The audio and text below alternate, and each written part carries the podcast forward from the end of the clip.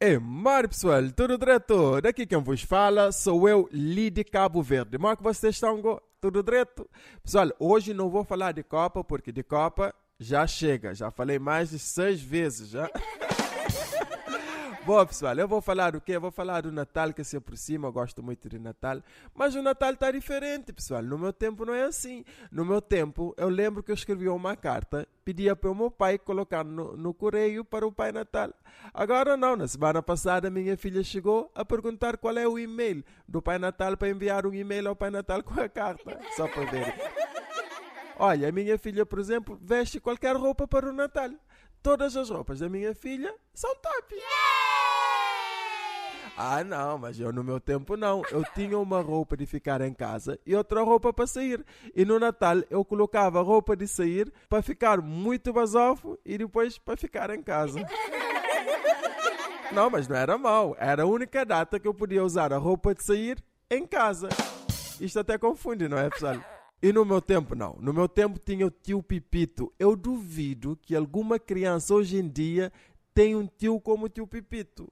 Olha, o meu tio Pipito, sempre que eu pedia presente no Natal, ele dizia: Ah, presente? Presente para quê? Mas não foi tu que fizeste ano, foi o Jesus Cristo que fez anos. E nas poucas vezes que dava presente, ele deixava bem claro que não foi o Pai Natal. Ah, eu, eu não gasto meu dinheiro suado, depois para o crédito ir para o Pai Natal. Ele que deu presente, não.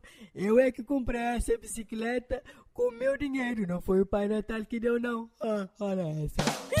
Só para verem. E no meu tempo, tínhamos sempre a mesma árvore de Natal todos os anos. E meu pai já dizia: Ah, no Natal não vou comprar nada novo. Não vou comprar roupa, não vou comprar enfeites e não vou comprar árvore de Natal novo. Olha lá o Pai Natal. O Pai Natal todos os anos vem com a mesma roupa, com o mesmo saco e não compra nada novo. E vocês querem tudo novo. E já agora, falando em árvore de Natal, todo o cabo verdeano que se preze fazia assim.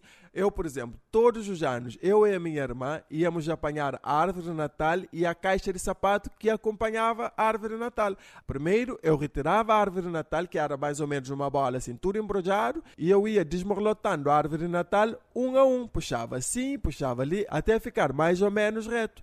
E depois, dentro da mesma caixa, tirava as oito bolas para enfeitar a árvore Natal e os cinco metros de luzes. Dos 5 metros de luz, 35 lâmpadas já que funcionava. E ficava tudo muito bonito. Ah, pessoal, atenção, não faltava nada. E olha lá que agora até neve, pessoal, até neve pode se comprar para colocar no árvore natal. Ah, no meu tempo. No meu tempo, nós comprávamos 30 escudos de algodão lá na farmácia. Nós tirávamos algodão fininho, fininho e colocávamos na árvore natal e ficava neve, ficava giro. Bom, pessoal, eu vou ficar por aqui. Hoje falei do Natal, como é tão bom o Natal. Para a semana eu vou trazer as minhas filhas, Alba e Elia, beijocas, filhotas. E para vocês que estiveram aqui comigo, fiquem bem.